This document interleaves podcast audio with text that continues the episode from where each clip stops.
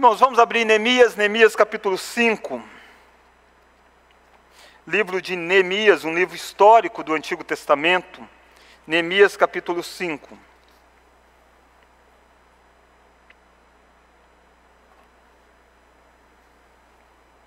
Neemias capítulo 5. Nós temos exposto este livro de Neemias dentro da perspectiva é tempo de reconstruir. Todos nós sabemos que o mundo passou e passa ainda por uma forte transformação oriunda desta pandemia. E as pessoas precisam reconstruir neste novo normal. Reconstruir, às vezes, a sua carreira profissional, muitas vezes reconstruir a sua própria família, porque ele percebeu que ele era um estranho dentro de casa. Reconstruir a sua própria vida. Quantas pessoas estão com o emocional destruído e precisa reconstruir? Muitas vezes a pessoa precisará reconstruir até mesmo a sua fé em Deus, porque ficou um tanto quanto que abalada diante de tantas tragédias que viu e ouviu. No meio desse cenário da necessidade de reconstruir, Deus colocou no meu coração o propósito de pregar em um livro que narrava a reconstrução, que é o livro de Neemias. Neemias viveu num tempo onde a sua cidade tinha sido destruída, Jerusalém. Neemias provavelmente não tinha nascido em Jerusalém. Neemias provavelmente é um filho do exílio. Neemias deve ter nascido durante o período em que o povo de Deus já estava levado, já tinha sido levado cativo. Mas o coração de Neemias ainda estava vinculado com o seu povo, ao ponto de quando a notícia chegou aos ouvidos de Neemias lá em Suzã, na cidadela de Suzã, quando Neemias trabalhava no palácio, quando Neemias desfrutava de um status social, e a notícia foi: Jerusalém está destruída, os muros estão derribados, as portas estão queimadas, há um caos e o povo está em miséria. Neemias entendeu que Deus estava chamando ele para a obra de reconstruir. Neemias, conduzido por Deus, vai a Jerusalém e lidera uma grande obra de reconstrução a reconstrução dos muros da cidade. Os muros eram extremamente importantes porque os muros eram símbolo de segurança. A cidade sem muro era uma cidade susceptível à invasão. Era também nos muros que aconteciam os julgamentos das causas. E o fato das portas estarem queimadas significava que os juízes não poderiam julgar as causas. Isso tudo dava a um, uma situação de caos. E Neemias então conduz de uma forma maravilhosa essa reconstrução dos muros. E ele faz isso em 52 dias. Este é um grande marco do livro de Neemias. Um muro reconstruído em 52 dias. Não foi fácil, foi com suor, foi com trabalho e foi enfrentando opositores. Assim como eu e você, quando estamos envolvidos em reconstruir uma grande obra, nós nos deparamos com problemas, nós nos deparamos com dificuldade, nós nos deparamos com pessoas que querem nos desmotivar, nos, nos, nos deparamos com a situação das mais diferentes dificuldades da vida. Mas a partir do exemplo de Neemias e a partir daquilo que Neemias representa, que é a ação de Deus reconstruindo os muros quebrados da história, nós podemos também nos engajarmos na reconstrução das coisas da nossa vida.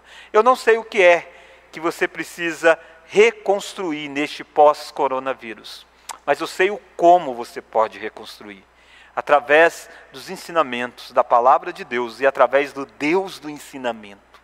E nessa noite, nós iremos olhar para o capítulo 5. Neemias já tinha enfrentado oposição de fora, os opositores de outros povos que tinham se levantado para embargar a obra. E Neemias havia conduzido o povo a uma estratégia de, de preservar a sua integridade, preservar o muro que estava sendo reconstruído. Mas agora Neemias vai sofrer com problemas internos. Ah, queridos, reconstruir coisas na vida não apenas lida com os problemas externos a nós, mas lida com os problemas dentro da nossa casa, lida com os problemas com pessoas que nós amamos, lida com pessoas que estão próximas de nós e lida com divergência entre estas pessoas. O capítulo 5 mostra para nós como que dentro do povo de Israel começou a existir uma grande divisão. E essa causa da grande divisão foi uma causa financeira que nós iremos ver nesta noite. E Neemias vai agora entender algo que eu e você precisamos entender. Qualquer grande obra que eu e você estejamos envolvidos a reconstruir, não é mais importante do que pessoas. Pessoas são mais importantes do que coisas. Saiba você isso. Se você quer reconstruir grandes coisas, se você quer marcar a sua geração com uma grande obra, saiba que mais importante do que coisas são pessoas. Capítulo 5 mostra isso de uma forma bela para nós. E eu quero olhar com você duas lições aqui. A primeira lição é o problema que Neemias enfrenta, e a segunda lição é como Neemias lida com o problema. Porque a vida é assim, a vida é problemas diante de nós, e como nós podemos lidar com estes problemas. Como então Neemias lida com o problema e qual é o problema que Neemias enfrenta? Então nós vamos ver, e nós faremos essa leitura de forma paulatina, à medida que nós vamos expondo. E a primeira lição então que eu quero olhar com você é o problema então descrito aí a partir do versículo 1 ao verso 5. Olha Neemias capítulo 5, do verso 1 ao 5, diz assim: Foi grande, porém, o clamor do povo e das suas mulheres contra os judeus, seus irmãos, porque havia os que diziam: Somos muitos, nós, nossos filhos e nossas filhas, que se nos dê trigo para que comamos e vivamos. Também houve os que diziam: as nossas terras e as nossas vinhas e as nossas casas hipotecamos para tomarmos trigo nesta fome. Houve ainda os que diziam: tomamos dinheiro emprestado e até o tributo do rei sobre as nossas terras e as nossas vinhas. No entanto, nós somos da mesma carne como eles, e nossos filhos são tão bons como os deles. E eis que sujeitamos nossos filhos, nossas filhas para serem escravos. Algumas de nossas filhas já estão reduzidas à escravidão. Não está em nosso poder evitá-lo, pois os nossos campos e as nossas vinhas já são de outros. Irmãos, Neemias está conduzindo uma multidão que está trabalhando com afinco no muro. Cada um condu conduzia uma parte. O muro já estava se fechando até pela metade. A obra ia de vento em polpa quando de repente estoura uma crise interna. O versículo 1 do capítulo 5 diz para nós que foi grande o clamor do povo. Imagine essa expressão grande o clamor. Aponta para algo que de fato foi estrondoso, de fato foi algo barulhento, foi algo que diz: ei, como que nós vamos construir uns muros se dentro de nós estamos divididos? E é isso que aconteceu. Percebe? O muro estava se fechando, mas entre eles os relacionamentos estavam se afastando. E é terrível o que estava acontecendo. O que estava acontecendo era um problema envolvendo pessoas. Tijolos estavam sendo colocados no muro, pedras naquele contexto. O muro se fechava, mas pessoas eram escravizadas dentro dos muros dentro da cidade. Irmãos, aqui está um alerta para dizer para nós: cuidado para não sacrificar o mais importante enquanto você está empenhado na reconstrução de um grande muro. Se Neemias não tivesse tido a sensibilidade de entender o problema grave que estava acontecendo, porque ele está dizendo: não, a gente precisa fechar os muros, é os muros que a gente precisa construir. As o povo judeu teria se desintegrado, teria dividido, teria partido, o povo da aliança estaria vivendo desunido. E Neemias então vai agora ser instrumento para parar a construção dos muros, para cuidar de gente. Está dizendo: não adianta termos muros se nós vivemos partidos. Sabe, querido, não adianta você ter uma bela, bela carreira se dentro da sua casa você estiver dividindo pessoas. Não adianta você ter uma bela carreira se você está dividindo as coisas essenciais da vida. Mais importante do que coisas são pessoas. Quantas pessoas, por causa de um projeto pessoal, desintegra todo o resto. Quantas pessoas, por causa de um carro, ele briga a vida toda com o filho. Quantas pessoas, por causa do sonho dele, ele sacrifica pessoas neste caminhar. Neemias, o que despertou Neemias para retornar a Jerusalém foi a notícia de que os muros estão derrubados e o povo está em grande miséria. Os muros estão sendo reconstruídos, mas e o povo? O povo continuava em grande miséria. E Deus vai trazer Neemias para o palco de sanar, de amenizar, de cuidar do povo que estava em miséria.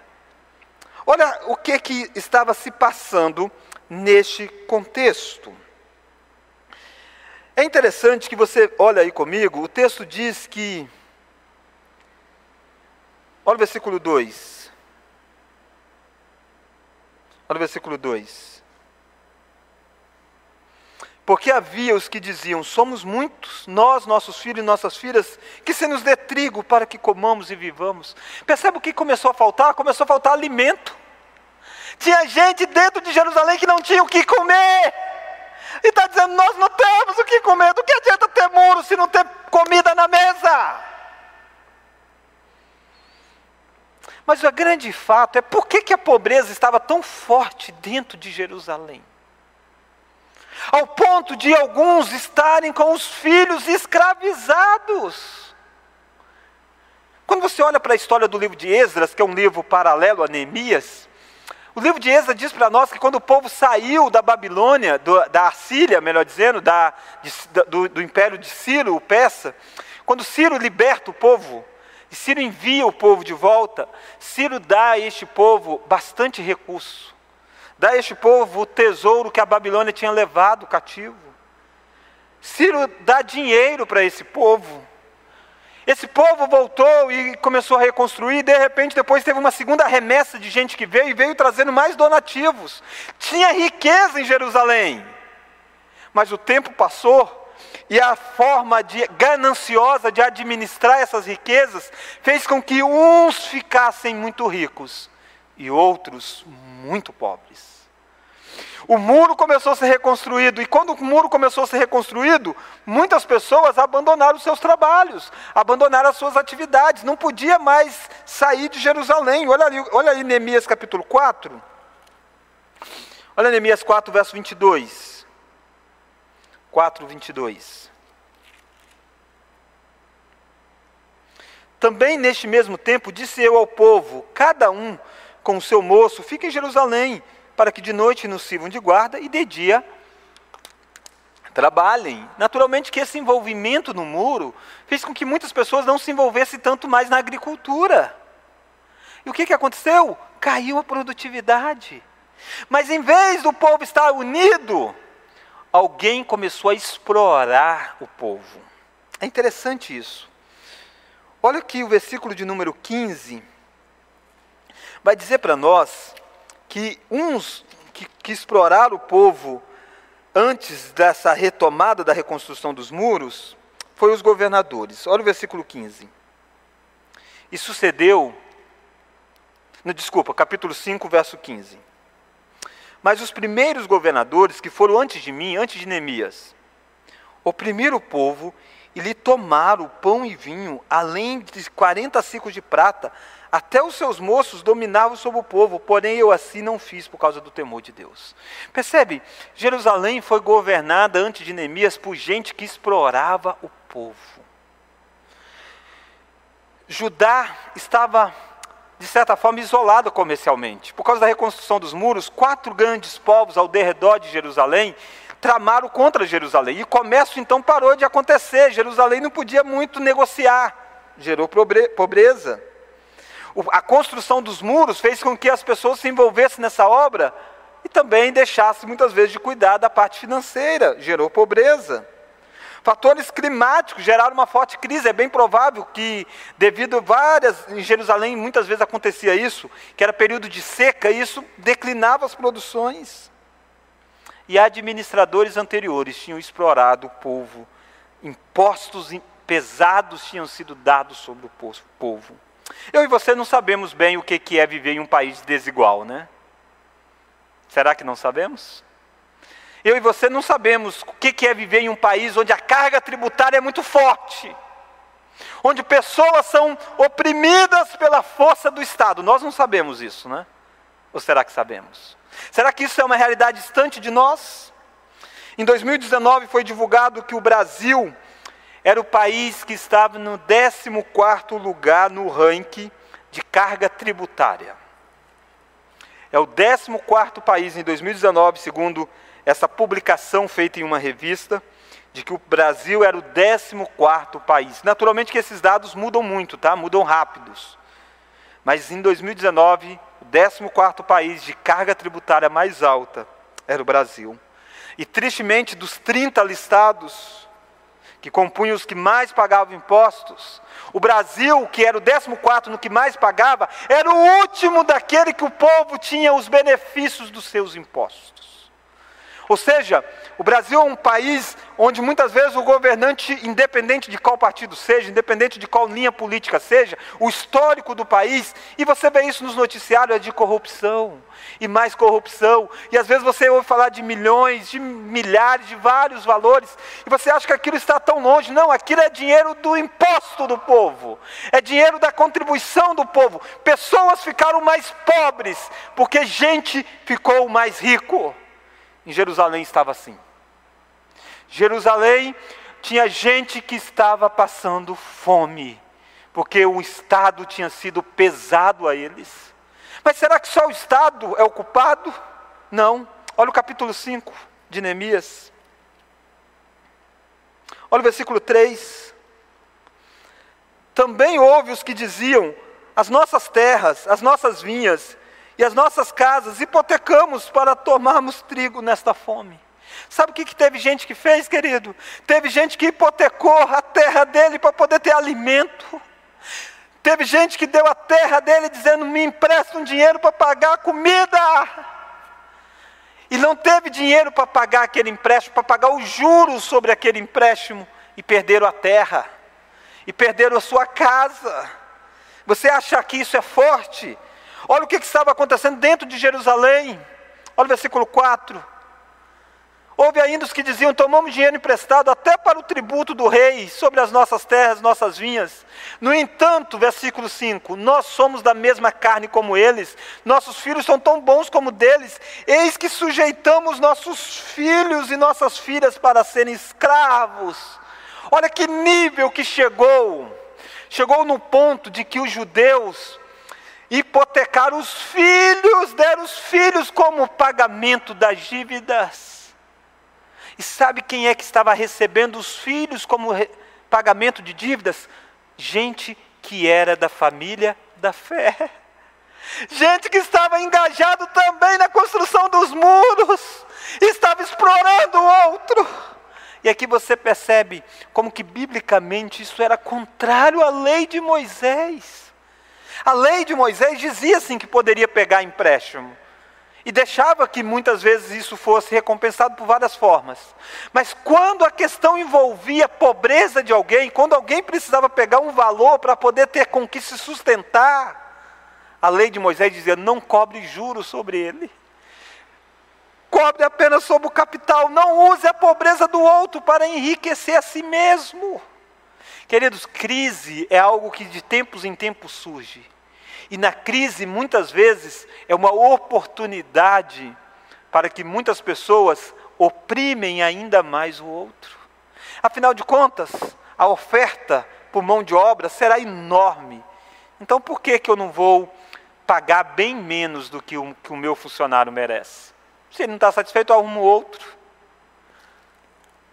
Quantas vezes este pensamento passa também pelo coração de crentes?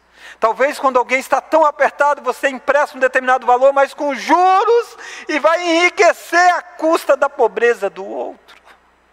João Calvino foi muito feliz quando ele trata sobre os juros. E a teologia reformada não é contra os juros. Ele vai dizer que quando você empresta um determinado valor, com o objetivo de que a outra pessoa possa produzir valor em cima daquele dinheiro, então você é lícito que você receba um juro. Afinal de contas, você está financiando um empreendimento. Não há nada de errado nisso. E se o outro está lucrando, então você pode compartilhar daquele lucro tendo um direito a um juro.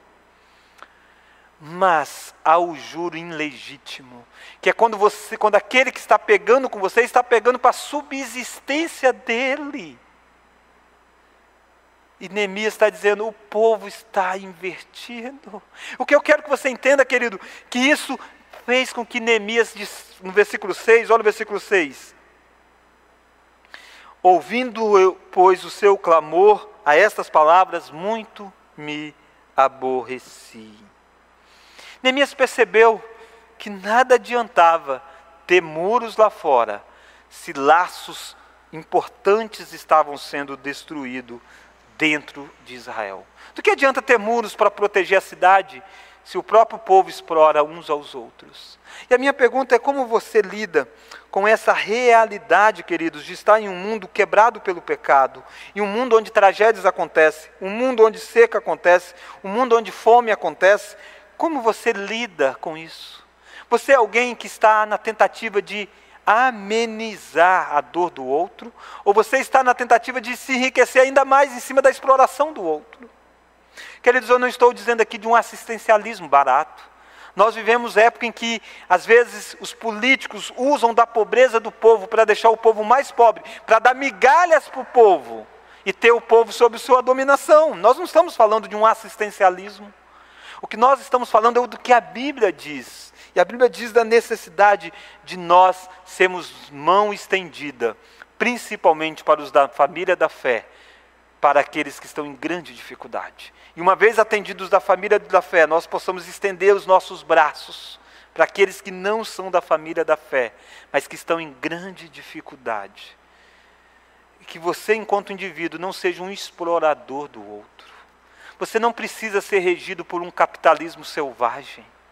Você deve ser regido pelos princípios bíblicos. E a resposta para essa exploração louca que o homem faz não é uma ideologia socialista, porque a ideologia socialista é o Estado também explorando o homem. A resposta para isso é princípios bíblicos.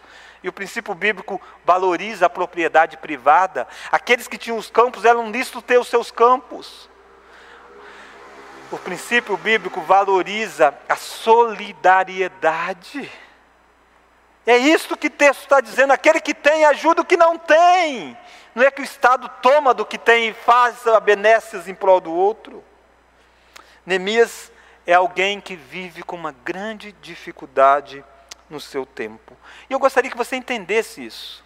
Entendesse que o que estava em jogo no primeiro momento parecia ser a reconstrução dos muros. Não. O que está em jogo é a reconstrução de uma nação. Os muros é elemento de proteção da nação. Mas as pessoas são mais importantes do que muros. A sua profissão é muito importante, o seu trabalho é muito importante, mas a sua família é mais importante do que o seu trabalho. Cuidado para você não estar sacrificando o seu casamento, os seus filhos, para que você tenha um muro construído. Neemias entendeu isso e Neemias parou a obra para poder tratar daquilo que era mais difícil, tratar da exploração dentro do próprio povo. E como Neemias vai tratar? Então a primeira lição que nós vimos é o problema descrito. Qual que é o problema? O problema descrito aqui era um problema de exploração interna. Houve uma pobreza oriunda de crise agrícola, oriunda de crise econômica, oriunda de uma crise por causa de seca, oriunda da, do pesado imposto. E aí teve gente que diz: ah, a solução, eu empresto dinheiro, você paga o imposto do rei, mas me hipoteca a sua terra. E a terra que valia tanto, ele passou a tomar aquela terra por valor bem menor. E fez isso, inclusive, pegando pessoas para se tornar escravos. Filhos foram dados como escravos. E eram pessoas que diziam adorar a Deus. Neemias precisa tratar disso, como nós precisamos tratar disso nos dias de hoje. Olha lá o capítulo de número 5, e aí nós vamos ver então como Neemias tratou do problema. A segunda lição. Se o primeiro é o problema, o segundo é como tratar. Olha lá o capítulo de número 5. Olha a partir do versículo 6. Ouvindo, pois, o seu clamor, e essas palavras, muito me aborreci a primeira coisa que você percebe é sentir a dor. Isso é muito lindo, porque Neemias é um homem que sente a dor. Neemias sentiu a dor da sua nação e Neemias agora sentiu a dor dos explorados. Talvez você diz, pastor, sempre foi assim mesmo. É, sempre foi assim. Mas não precisa continuar sempre sendo assim. Você não deve jamais ser alguém insensível à dor da exploração no meio do povo. Você precisa ter o coração de Neemias se você quer fazer uma grande obra. Precisa lidar com os dramas de pessoas. Olha mais, Neemias então confronta o pecado das pessoas. Do que adianta chorar se você não confrontar? Olha lá o versículo 7. Depois de ter considerado comigo mesmo, repreendi os nobres e magistrados e lhe disse: Sois usurários, cada um para com seu irmão, e convoquei contra eles um grande ajuntamento. Neemias confronta primeiro colocando o dedo na ferida. Neemias chama os nobres, chama os magistrados, e Neemias aplica a lei de Moisés a eles. A lei de Moisés estava escrita em Êxodo 22, 25, que diz assim: Se emprestares dinheiro ao meu povo, ao pobre que está contigo, não te haverás com ele como que credor que impõe juros. Isso que a lei dizia, e Neemias está dizendo: Ei, o que, que vocês estão fazendo? É o teu povo. Neemias também deve ter dito para eles Deuteronômio 23, 15, que diz: A teu irmão não emprestarás com juros, seja dinheiro, seja comida ou qualquer coisa que é costume se emprestar com juros. Percebe? Ele está dizendo: não faça isso com seus irmãos, não os oprimirás. Não faça isto com os teus irmãos. Deuteronômio 23, 19. Nós precisamos entender, queridos, que a lei precisa ser instrumento de confrontação do nosso pecado. É olhar para aquilo que nós temos feito e olhar para aquilo que a palavra de Deus diz que deve ser feito e confrontar as nossas vidas, confrontar os que estão ao nosso derredor. Percebe que Neemias chama atenção para o fato de que eles são irmãos. E eles diziam isso: nós somos do mesmo povo, nós estamos fazendo o um muro para glorificar a Deus. Mas lembra de João? Não amemos apenas de palavra, amemos de fato. E Neemias está dizendo isso. É interessante que essa confrontação de Neemias aconteceu primeiro de forma particular. O texto diz que Neemias conversou com os nobres. Neemias confrontou os nobres. Olha capítulo 5 de novo. Olha o versículo de número 7. Depois de ter considerado comigo mesmo, repreendi os nobres e magistrados e lhe disse: Sois usurários. Ele está dizendo: vocês são agiotas, vocês amam o dinheiro. Neemias não está dizendo, vocês viram uma grande oportunidade de negócio. Não, o problema de vocês está no coração. Vocês amam o dinheiro mais do que pessoas. Mas olha mais. Sois usurários, cada um para com seu irmão. E agora olha o versículo seguinte: convoquei contra eles um grande ajuntamento. Neemias torna agora a questão pública, porque a questão privada não resolveu, então Neemias faz um grande ajuntamento. E Neemias para a obra, Neemias chama o povo e diz: Nós precisamos tratar do problema.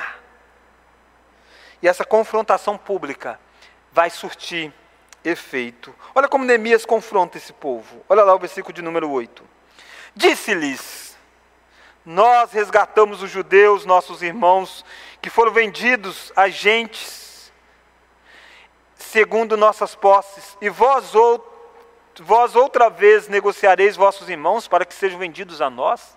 Ele está dizendo, ei, Deus libertou vocês lá do exílio, nós tivemos a libertação das mãos dos gentios, e agora vocês estão escravizando dentro como isso? Se Deus foi misericordioso para conosco, como que nós não vamos ter misericórdia para com os outros? É isso que Neemias está dizendo.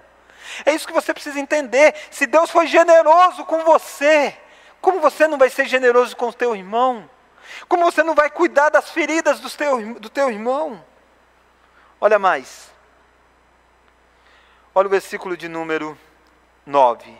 Então se calaram e não acharam o que responder. Disse mais: Não é bom o que fazeis. Porventura não deveis andar no temor do nosso Deus por causa do opróbrio dos gentios, nossos inimigos? Também eu e meus irmãos e meus moços lhe demos dinheiro e emprestamos o trigo, demos-lhes em mão a este empréstimo. Restitui-lhes hoje, vos peço, as suas terras, as suas vinhas, os seus olivais, as suas casas, como também o centésimo do dinheiro do trigo, do vinho e do azeite que exigiste deles. Então responderam: O que que estes vão fazer? E aqui que é lindo. você entender que a palavra de Deus tem poder para gerar transformação. Porque quando a gente fala de dinheiro, a gente está falando de um dos grandes ídolos do nosso tempo. E pensa alguém que explorou o outro, alguém abrir mão de uma dívida que o outro tem para com ele. É difícil, é quase impossível nos dias de hoje. Mas a palavra de Deus é poderosa para gerar transformação no coração de alguém. E aquilo que é impossível aos olhos humanos, que alguém possa abrir mão de algo tão precioso que é o dinheiro, acontece. Olha o que, que aqueles que até aquele presente momento exploravam os outros fizeram. Versículo 16. Restitui-lhes hoje, vos peço, as suas terras. Desculpa, versículo 12. Então responderam: Restitui-lhe-emos e nada lhes pediremos, faremos assim como dizes. Então chamei os sacerdotes e os fiz jurar que fariam segundo prometeram. Há um, um quebrantamento espiritual. A lei de Deus sendo praticada, a mudança de conduta. Por quê? Porque a palavra que Neemias falou foi uma palavra da Escritura, da lei de Deus. E o salmo diz que a lei do Senhor é perfeita e restaura a alma. E a minha pergunta é: você crê que a palavra de Deus é capaz de mudar o coração mais duro? Você crê que a palavra de Deus é capaz de destronar o ídolo mais forte da vida de alguém? Neemias cria nisso. E Neemias teve coragem de confrontar o pecado dos poderosos, porque cria que a palavra era capaz de entrar como uma espada e mudar a vida deles. Isso aconteceu pela graça de Deus, querido. Como Neemias reage ao problema? Primeiro, se compadecendo. Segundo, confrontando o pecado das pessoas baseado na Escritura. A Escritura é suficiente para mudar vidas, e Neemias cria nisso. A Escritura é suficiente para aplicar uma justiça social, mais do que uma ideologia de direita ou uma ideologia de esquerda. É a Escritura. E é a Escritura que Neemias se apega. Queridos, neste mundo pós-coronavírus, o que nós teremos é pessoas quebradas em várias áreas da vida, e você precisa crer que a Escritura é suficiente para causar, para transformar, para unir, para criar laços que foram quebrados. É isto que Neemias está fazendo. Mas Neemias vai tratar do problema sendo generoso. Será que Neemias é aquele que só fala?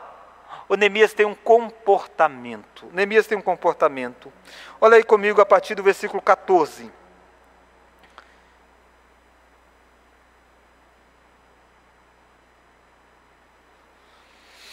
Também, desde o dia em que fui nomeado seu governador na terra de Judá, desde o vigésimo ano até o trigésimo segundo ano do rei Ataxerxes, doze anos, nem eu, nem meus irmãos comemos o pão devido ao governador.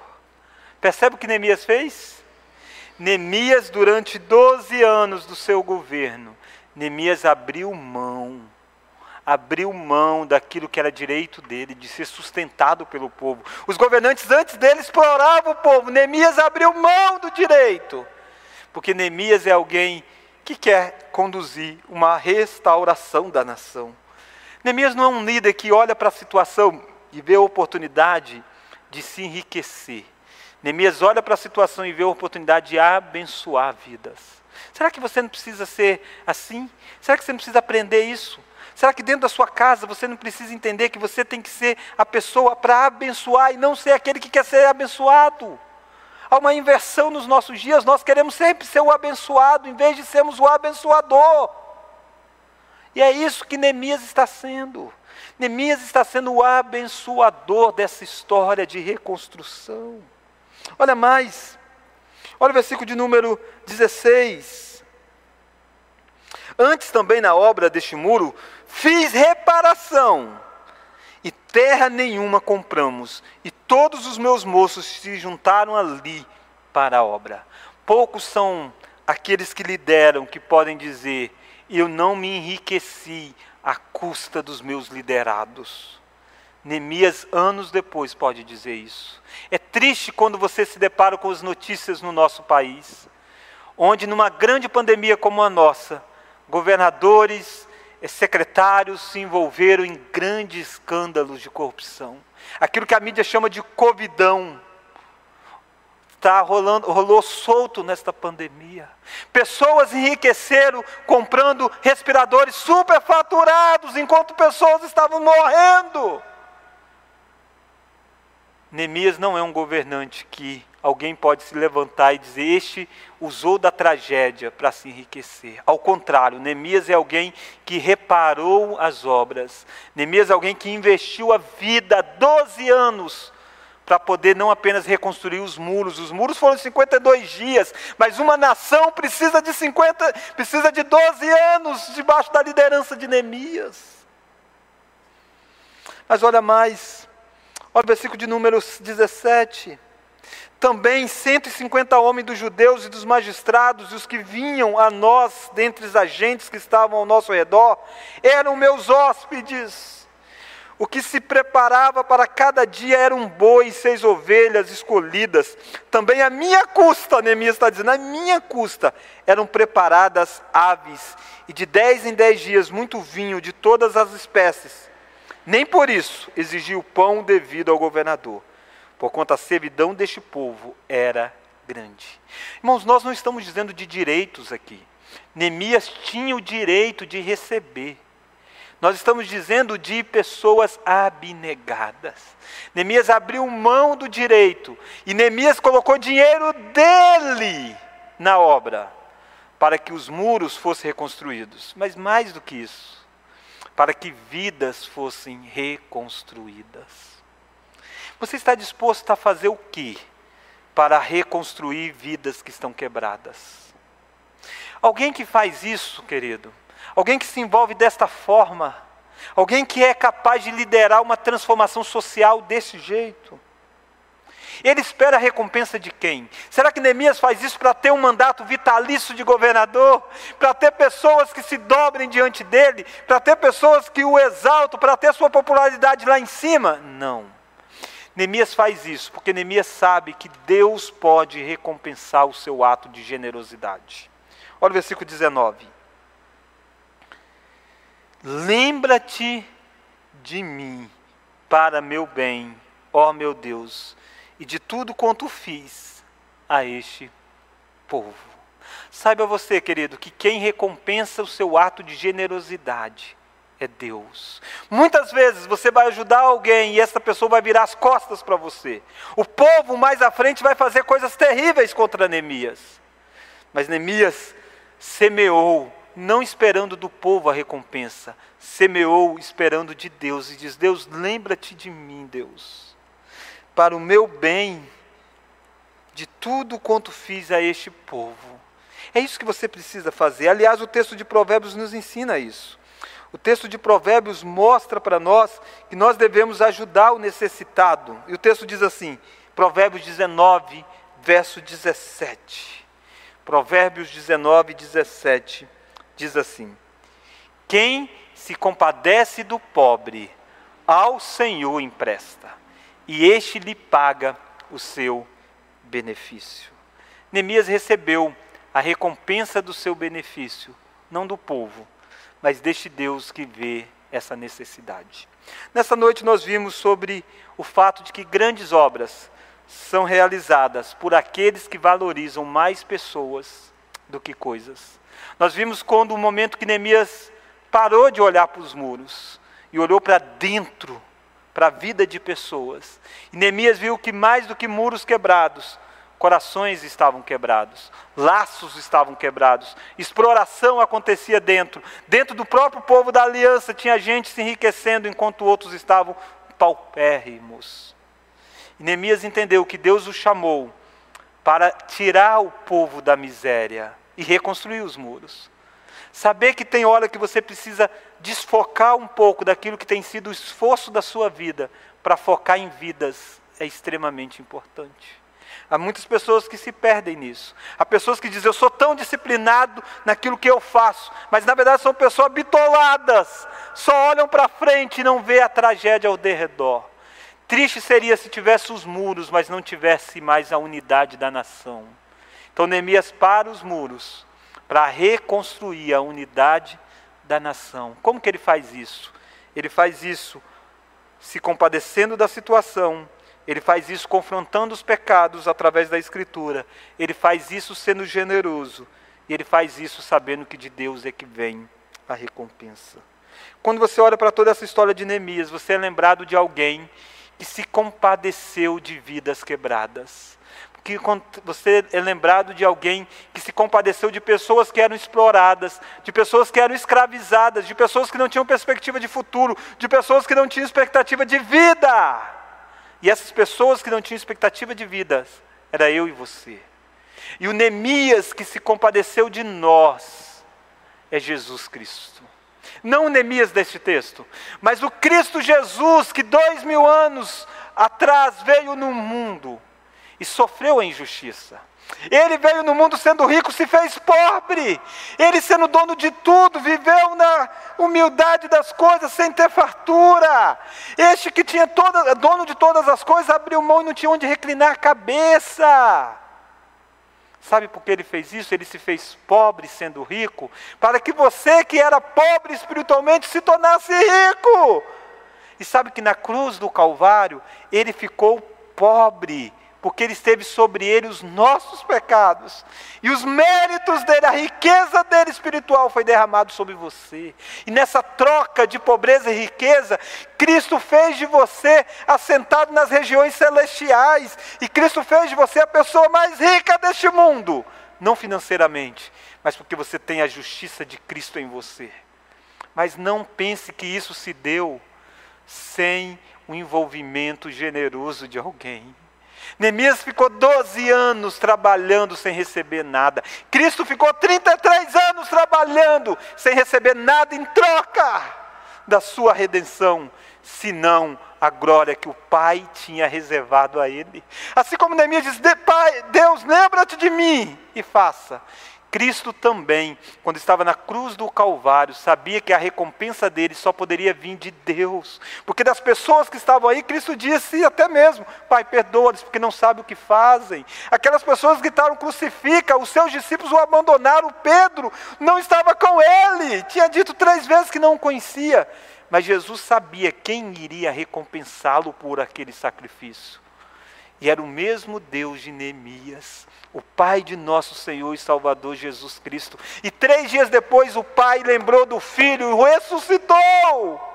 Sabe por quê? Para que nós que fôssemos pobres nos tornássemos ricos. Percebe, querido, que o maior problema não é a miséria, miséria financeira, o maior problema é a miséria espiritual.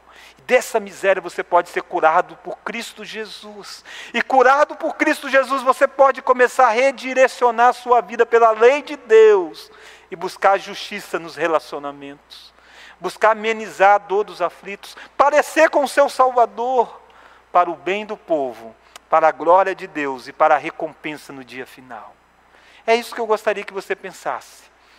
Pessoas são mais importantes do que coisas. A nação, as pessoas de dentro da nação de Judá, era mais importante do que os muros.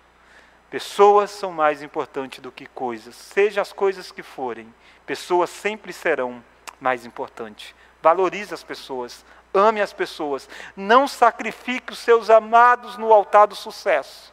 Se quebrante a Deus e peça que a lei do Senhor seja capaz de transformar a sua vida. Talvez você é um explorador e a lei de Deus quer quebrantar você neste instante. Talvez você é alguém que crê no Estado como solucionador dos problemas. Ele não é. A maioria das vezes ele é um grande opressor sobre a vida das pessoas. O solucionador dos problemas é mais do que Neemias, é Jesus Cristo para a sua vida. Ele é o único governador que de fato abre mão de tudo que ele tinha em seu favor. Abrace nesse Cristo que governa o universo mais do que qualquer ideologia política. Não é o socialismo que vai tornar uma vida igual não é. É Cristo Jesus que nos faz um a despeito das nossas diferenças. É Cristo que nos ensina a ter com que trabalhar para acudir até mesmo o necessitado. É Cristo que muda um coração de pessoas que eram apegadas ao dinheiro, como como Zaqueu era. É Cristo quem é capaz de mudar a vida das pessoas e tirar e destronar o ídolo do nosso século, que é o dinheiro. Tristemente, que o coronavírus revela mais uma vez o coração podre dos nossos políticos, muitas vezes. O coração podre daqueles que são capazes de se enriquecer com a miséria do povo. Para nós, a Escritura já nos alerta a sermos vigilantes para que o nosso coração não seja também assim. Eu e você sejamos guardados por este Deus. Vamos orar? Ó oh Deus, Pai bendito, nessa noite nós oramos pelo nosso país, oramos pela desigualdade social que há entre nós, pedindo, ó oh Pai, não por uma utopia, não por uma ideologia, mas pedindo, oh Deus, para que os cristãos deste país possam entender a necessidade de aplicar os princípios bíblicos. E os princípios bíblicos garantem a liberdade individual, os princípios bíblicos mostram que é, que é normal as diferenças existirem, mas os princípios bíblicos nos chamam para a responsabilidade de nos unirmos em prol dos, em prol dos mais carentes. É assim, ó Deus, que a lei de Moisés lidou com a pobreza no meio do povo. É assim que Jesus ensinou: nós sempre teremos os mais pobres entre nós.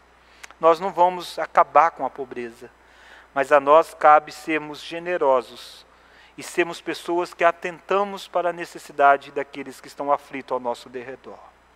Mas Deus, acima de tudo, nós agradecemos porque nós éramos como o povo de Judá. Nós tínhamos uma dívida impagável. Nós estávamos escravizados e nada que nós pudéssemos fazer, nós poderíamos ter de novo a nossa vida, se não fosse Cristo morrer em nosso lugar. Obrigado, Deus, pelo depreendimento que Neemias teve mas acima de tudo, obrigado, Deus, para o desprendimento que o teu filho teve. Este sim abriu mão de tudo para que nós fôssemos feitos ricos. E é no nome dele que nós oramos. Amém.